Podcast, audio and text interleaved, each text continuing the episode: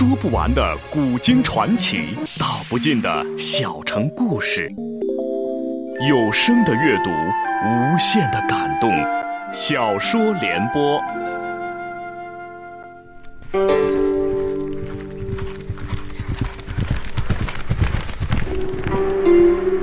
齐桓公用才无度，好酒好猎好女人，但他最爱惜人才。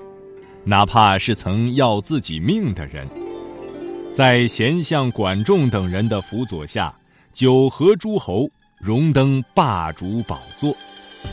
请听秦俊的长篇系列历史小说《春秋五霸之齐桓公》，由时代播讲。公子庆父命军中举火擂鼓。霎时金鼓喧天，喊声动地，火光之下，忽见一队猛虎咆哮，宋营人马无不鼓励，争相逃去。南宫长万虽勇，怎奈大军已溃，如何禁止得住？拨马一走。恰在此时，鲁庄公率后队赶来，与公子庆父合兵一处，连夜追赶宋军，行至城丘。南宫长万对猛霍说道：“末将与汝。”乃宋之著名勇士，名满列国。今日一仗，为鲁所败，惶惶如丧家之犬。照这个仗势，势必为鲁所杀。就是勉强逃得性命，有何面目见主公和国人？倒不如勒马而战，一来显一显你我手段，二来也好让鲁兵知难而退，我军得以保全矣。猛获道：“将军之言正合我意。”当即勒转坐骑，怒视鲁兵。鲁兵见猛霍身材高大魁梧，面目凶恶，不敢近前。公子庆父见了，大喝一声，挺枪去战猛霍。南宫长万见猛霍挡住了公子庆父，挺着长戟杀向鲁军，逢人便刺，挡者不死即伤。鲁军聚其骁勇，纷纷后撤。是时，传孙生为鲁庄公荣佑。鲁庄公抚其背道：“如素以立闻。”能与长万决一胜负乎？传孙生慨然回道：“能。”一马一戟，径寻长万厮杀。二人一来一往，大战了八十个回合。传孙生渐渐有些不敌。鲁庄公顾目左右道：“取我金仆姑来。”金仆姑，鲁国君府之敬使也。左右得命，彭使已尽。庄公搭上弓弦。须得长万亲切，嗖的一剑正中右肩，深之于骨。传孙生趁南宫长万拔剑之机，照着他的左骨尽力一戟，刺透左骨，倒撞于地。传孙生跳下坐骑，双手将长万紧紧按住。众军士一拥而上，将长万生擒。猛获见主将被擒，忙挺枪来救。传孙生挺戟将他挡住。鲁庄公复又一剑。正中猛获回缨，猛获吃了一惊，哪敢再战，拍马而逃。鲁庄公大获全胜，鸣金收军。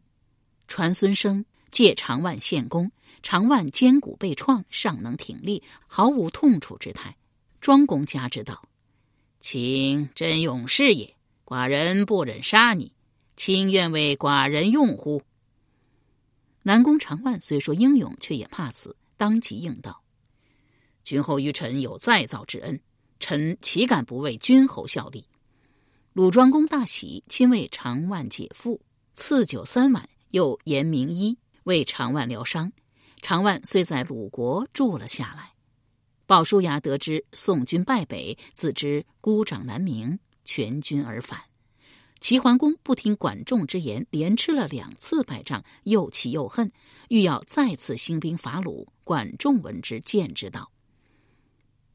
鲁不可伐矣。齐桓公道：“寡人志在称霸天下，不想为鲁所败。寡人连一个小小鲁国都征服不了，何以霸天下？”管仲道：“主公欲霸天下，当务之急还不是败不败鲁？”齐桓公道：“那是什么？”管仲道：“请问主公，主公之国得于何处？”齐桓公道。得于鲍叔牙并高息诸卿。管仲道：“主公这话只说对了一半。主公之国得自先君姜公子牙，子牙之国又得于周王室，若不是周天子分封诸侯，哪来的齐国？故而每一代国君即位，必得去朝觐周天子，得到周天子的认可和封拜。而您即位半年有余，未曾有片函遣周，不经周天子正式封拜，您这国君就是黑的。既然是黑的，就很难得到列国的承认。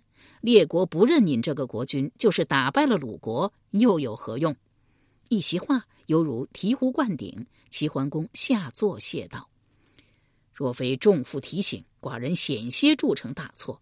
寡人这就遣使告周。”管仲道：“最好遣席鹏前去。”齐桓公道：“好，寡人这就遣席鹏前去。”管仲道：“席鹏这次前去，不止告周，求得王封了事，还得启周。”齐桓公道：“启他什么？”管仲道：“臣闻周天子有一女，年已及笄，貌美且贤。主公虽有姬妾，却无正室，何不趁机向天子求婚？主公若是能与周王室联姻，主公便是天子姑爷，举国上下谁敢不敬？”齐桓公且喜且忧道：“寡人若能与天子联姻，当然求之不得。不过此等美事，怕是落不到寡人头上。”管仲道：“怎么落不到您的头上？齐大国也，齐之先君姜太公，原本周天子之师，又为伐纣立下了不世功勋。无太公，便无周。况且襄公在世之时，亦曾娶周天子之妹为妻。”襄公取得，主上为什么取不得？齐桓公喜道：“取得，取得！寡人这就备以厚礼向周求亲。”管仲道：“臣还有一事，听主公定夺。”齐桓公道：“讲。”管仲道：“主公这次向周天子求婚，依臣之见，绝无不允之理。接下来便是问名、纳吉、纳征、请妻、亲迎之礼。”事关天子，这婚礼马虎不得。尤其是主婚人，既要身份尊贵，又要知书识礼，在列国中享有盛名。齐桓公道：“听仲父之言，这主婚之人，像是已经成竹在胸了。”管仲道：“不瞒主公，臣这胸中已经有了一个主婚人，怕是主公不肯答应。”齐桓公笑道：“只要仲父觉得合适，寡人万无不允之理。”管仲一字一顿道：“鲁庄公。”齐桓公闻言，脸色为之大变。鲁庄公屡屡欺我，我恨不得生食其肉，怎能让他主婚？管仲不慌不忙说道：“主公不必动怒，请静下心来听臣一言。列国林立，不下七十国，为了各自利益，你一团我一伙，互相残杀，这是常有的事。”有道是：只有永久的利益，没有永久的敌人。不能因为我与鲁干过几仗，便把他视为不共戴天之敌。何况齐鲁乃救生之国，先君在日，过往甚密。我若能使鲁主婚，一来前贤可捐，二来不动一刀一枪，收一国也；三来鲁乃大国，又是周公之后，礼仪之邦，由鲁前来主婚，与主公面上要好看的多呀。齐桓公默想一阵，点头说道：“仲父之言是也，但是就怕鲁庄公不愿为寡人主婚呐。”管仲道：“有席鹏在，主公何忧？”齐桓公遂备以厚礼，命席鹏前去朝周。周天子见齐国礼物丰厚，心中大喜，当即昭告天下，封公子小白为齐国之君。席鹏趁机带。齐桓公向周天子求婚，天子不加思索便答应下来。席鹏谢过隆恩，复又说道：“臣还有一求，不知当讲不当讲。”周天子笑吟吟道：“卿有什么话，尽管讲来。”席鹏道：“王及婚嫁，国之大事，主大事者得有非常之人。鲁大国也，又乃礼仪之邦。”这主婚之人，非鲁庄公莫属。天子以为如何？周天子颔首说道：“卿言正合寡人之意，那就让鲁庄公主婚吧。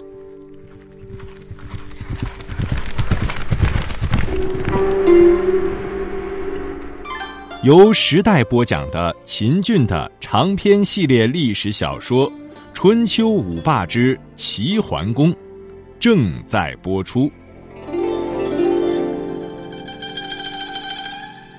席鹏二次谢过隆恩，打道去了鲁国。鲁庄公闻听席鹏到来，冷言说道：“他来作甚？寡人不见。”师伯曹刿皆曰：“鲁齐仇敌也。”席鹏者，齐桓公之重臣也。明知有仇，还来求见，必有一说，不见不妥呀。鲁庄公略思片刻，下诏宣席鹏进殿，盛怒而待。席鹏进得大殿，先拜后贺。鲁庄公冷言说道：“寡人没有啥事值得你来祝贺。”席鹏道：“怎么没有？王姬下嫁臣之主公，这么大的事，还不值得贺吗？”鲁庄公略略吃了一惊，怎么，王姬真的要下嫁齐桓公？席鹏道：“外臣不敢欺君。”鲁庄公略顿，又道：“王姬就是真的要下嫁齐桓公，与寡人何干？”席鹏道：“怎么没干？王姬乃天之娇女，天子嫁女，普天同贺，君侯难道不贺乎？另外。”臣之主公已经恳请天子，大婚之时由您前来主婚，天子业已恩准。君侯没有想一想，天下共有诸侯七十一国，天子和臣之主公偏偏选您来主婚，这是何等荣耀，还不值得贺吗？呸！荣耀那是齐桓公的荣耀，寡人不想往他脸上贴金。鲁庄公气呼呼的说道。席鹏不闻不火道：“话不能这么说，要说贴金，这金也有君侯一份，有寡人一份。”鲁庄公使劲皱着眉头道：“对。”席鹏很是肯定的说道：“臣之主公乃君侯至亲娘舅，娘舅光彩，做外甥的难道不光彩吗？”鲁庄公恨声说道：“什么至亲娘舅？”他是寡人的仇人，天大的仇人。席鹏笑道：“君侯不必动气。君侯之所以这么仇恨臣之主公，还不是因为那次战争吗？是的，齐鲁之战，臣之主公确有一定责任，但君侯就没有责任吗？君侯明知臣之主公已经登上大位，还要死保公子纠来夺他的大位，他能不跟您打吗？”长勺之战固然由齐国发动，但那是在听说君侯你要讨伐齐国的情况下发动的呀。狼城之战虽是因齐而起，但您没有想一想，长勺之战齐国败得那么惨，他会甘心吗？他应该甘心吗？席鹏顿了顿，继续说道：“有道是不打不成交。不瞒君侯，在未曾交战之时，臣之主公对您，对您的鲁国。”不大瞧得起。经过这三次大战，特别是后两次，您把俺的主公给折服了。正因为您把他折服了，他才愿意和您化干戈为玉帛，重修旧好。鲁庄公笑了。鲁庄公笑着说道：“你们君侯真是个乖巧人，打得赢就打，打不赢就和。在战场上得不到的东西，妄想通过你这张巧嘴得到。”你说，寡人是否该给你这个面子呢？席鹏道：“君侯应该给小臣这个面子。”哦，为什么？席鹏反问道：“以君侯之见，齐鲁再度开战，胜者为谁？”鲁庄公很是自信的回道：“当然是我鲁国了。”为什么？鲁庄公道：“第一仗，寡人无备，因而败了。”但当寡人有备之后，打了两仗，齐国败了两仗，这便是明证。席鹏道：“战争之胜负，有备无备固然重要，但不起决定作用。起决定作用的是人，是决策者。您会决策，更会用人。说句不客气的话，若非曹大夫参与运筹，您不一定打得过我们齐国。”曹刿忙道：“先生此话差矣。”鲁之所以胜齐，全靠主公指挥有方。鲁庄公摆手制止：“卿不必谦逊。长勺并狼城之战，若非卿，单靠寡人，很难打得过齐国。席鹏道：“小臣斗胆问上一言，曹大夫之志可及得上我们管相国？”未等鲁庄公开口，曹刿当先回道：“管相公有太公之才，在下难及万一。”席鹏紧追不舍道：“既然这样，鲁齐再度开战，鲁国有取胜的把握吗？”席鹏自问自答道：“就是有。俗话不俗，杀敌一万，自损三千。君侯背后尚有一个强大的宋国，对您虎视眈眈。”您睡得着觉吗？鲁庄公欲言又止，曹刿、师伯亦是面面相觑。席鹏一脸诚恳道：“君侯有道是灰不热是火，看在先夫人文江面上，您还是和吧。和能生财，和能兴国呀。”鲁庄公与师伯曹刿交换了一下眼色，将玉案啪的一拍道：“好，寡人与其进捐前嫌。”大宴伺候，宴毕，席鹏辞别鲁国君臣，兴冲冲回到齐国。齐桓公设宴为他洗尘，又赐黄金五百斤。第二年，仍以席鹏为使，将王姬接到齐国，由鲁庄公主婚，拜过天地，入了洞房。一个是风流倜傥的君侯王，一个是千娇百媚的天子女，二人相慕相爱。那一夜的风流。自不必说。蜜月之后，齐桓公亲至鲁国，以谢鲁庄公主婚之劳。自此，二国信使不断，比齐襄公在世之日尚要亲密十倍。宋国因齐而恶鲁，今见齐与鲁相善，心中不平，与其绝交。齐桓公正欲遣使责宋，宋遭大水，淹没十余万家。管仲趁机向齐桓公谏道。宋有难，责之不如续之。齐桓公道：“善。”遂征谷两万担，输送于宋。谷车将发，管仲又道：“宋国因我恶鲁，我若遣使至鲁，劝鲁亦输谷于宋，一来可使两国交好，二来可使宋愈发感激主公。三国若能就此结为一盟，试看天下谁人可敌。”齐桓公又道了一声善。复遣席鹏至鲁，说动鲁庄公征谷五千担，遣使运到宋国。自此，宋与齐和好如初，宋与鲁亦尽捐前嫌，结为兄弟。南宫长万有子曰南宫牛，在宫中当值，见宋鲁通好，瞅了一个机会，当面恳请宋闵公：“主公，狼城一战，臣父陷于鲁邦，今鲁宋通好。”应该将臣父索回才是。宋闵公准其言，当即遣人至鲁迎回南宫长万。长万回宋之后，少不得要进宫谢君。事时，宋敏公正好在与二宫女霞妮，对南宫长万的到来视而不见。昔日南宫长万进宫，宋敏公甚为敬重，又是赐座，又是让人献茶。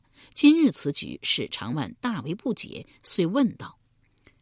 主公，将重乎？婢女重乎？宋敏公笑道：“子不必责备寡人，使寡人敬子，此乃寡人之勇士。仅子鲁求也，何敬之？”说的南宫长万满面通红，大惭而退。大夫裘木闻听此事，向闵公见道：“长万者，勇士也，主公怎能如此相待？”宋闵公道。寡人与长万相戏耳。裘木正色说道：“君臣之间以礼相交，不可戏也。戏则不敬，不敬则慢，慢而无礼，悖逆将生。君必戒之。”闵公听了不以为然。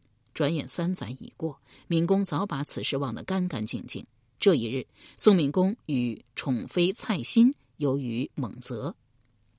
那蔡欣生性淫荡好武，闵公爱之，有求必应。蔡欣向闵公说道：“窃闻南宫长万有一绝技，能抛己于空，高数丈，以手接之，百步失一，可是真的？”宋敏公道：“千真万确呀。”蔡新道：“既是千真万确，何不招来一戏？”宋敏公当即传旨。召南宫长万来见。那长万早已暗恋着蔡新。文照头戴白盔，身穿白甲，骑一匹大白马，朝一杆丈二长的亮银戟来到猛泽。蔡新见了，暗自喝彩。南宫长万拜过了敏公和蔡新，连抛十二戟，初抛也不过两三丈，越抛越高，待到后来竟抛到八丈以上。那戟翻着跟头，响着铜铃，稳稳当当的落在南宫长万手中，引来阵阵。喝彩之声，内中有以蔡新叫的最响。拿酒来，拿酒来！蔡新亲自斟了一樽酒，双手捧给南宫长万，一脸柔情的说道：“卿不愧为我大宋国第一勇士，来来来，妾敬卿三樽。”南宫长万道一声谢夫人，一连饮了三樽，色眯眯的瞅着蔡新。蔡新欲要再敬，宋敏公大声喝道。够了，抛戟算什么？抛戟靠的是一身憨力，博局靠的是智慧。南宫长万，你敢和寡人搏上一局吗？南宫长万见他在自己心仪的女人面前损了自己面子，高声回道：“莫说一局，十局也敢搏。”宋敏公皮笑肉不笑道：“你别抠满，搏败了可是有代价的。什么代价？”以大金斗盛酒，输者饮之。南宫长万明知伯局是宋敏公强项，自己不是对手，但又不愿认输，特别是面对自己心仪的女人，高声回道：“喝就喝，喝个怕你不成？”宋敏公当即命内侍去取伯具，命南宫长万闭目以待。少顷，伯具取到，南宫长万睁眼一瞧，乃是一只大碗。只听宋敏公说道。长万，此碗下扣置一物，你尽管放胆去猜，猜中了，寡人饮酒一斗；猜不中，你亦饮酒一斗。南宫长万正要道“可”字，忽然多了一个心眼儿，含笑说道：“世上之物，当在万种以上。若是主公不给臣一些提示，臣是万万猜不着的，请主公明察。一来，那南宫长万。”乃宋敏公手下败将。二来，宋敏公其他是以武人，四肢发达，头脑简单，不加思索道：“既然这样，寡人就给你一些小提示。”说毕，手指扣碗，拖着长枪说道：“那碗下所扣之物，支支棱棱一朵花，根子往上扎，你猜一猜，此为何物啊？”南宫长万思索许久，也没猜出来，只得认输。主公，臣输了，你把碗揭开吧。宋敏公微微一笑，将碗揭开，乃是一个马蜂窝。南宫长万一脸悔意，臣也曾在蜂窝上想过。哎，不说了，不说了，拿酒来。他一口气将金斗之酒饮干，擦一擦嘴，又说：“再来一次。”敏公道：“请你。”把眼闭上，待南宫长万二次闭目之后，宋敏公将马蜂窝移去，另置一物，复又将碗扣住。睁开吧。南宫长万自扣碗至敏公扫了一遍，瓮声瓮气道：“请主公提示。”宋敏公再次拖着长枪道：“有翅不能飞，无脚行千里。”南宫长万。抓耳挠腮，喃喃自语道：“有翅不能飞，既然长着翅膀，呃，就应该能飞呀。这是一个什么东西呀？还有，五脚行千里，五脚之物如何走路？难道是一个怪物不成？”宋敏公笑容满面道：“你不必自说自念，寡人谅你也猜他不着，认罚吧。”南宫长万忙道：“呃，别急呀，容臣再想一想。”他足足想了两刻半钟，红着脸道：“揭碗吧，臣认输了。”宋敏公轻轻将碗揭开，乃是一条小鲤鱼。斟酒，快给南宫将军斟酒。宋敏公一声令下，一内侍快步上前，将大金斗斟得满满当当，双手捧给南宫长万。南宫长万接过金斗，又一个一饮而尽。主公，再赌一次。宋敏公笑着说道：“不赌了，你不是寡人的对手。南宫长万道：“胜败乃兵家常事，只赌了两次，怎可断定臣就不是主公对手？赌，再赌一次，臣这次输了，罚酒两斗。”宋敏公道：“既然这样，寡人与你再赌一次，闭眼吧。”宋敏公说毕，火速将小鲤鱼移去，又置一物，念念有词道：“无爪无牙。”上食黄土，下饮黄泉，此乃何物？南宫长万想啊想啊，只憋得满脸通红，还是想不出来。由时代播讲的秦俊的长篇系列历史小说《春秋五霸之齐桓公》，今天就播送到这里，请您明天继续收听。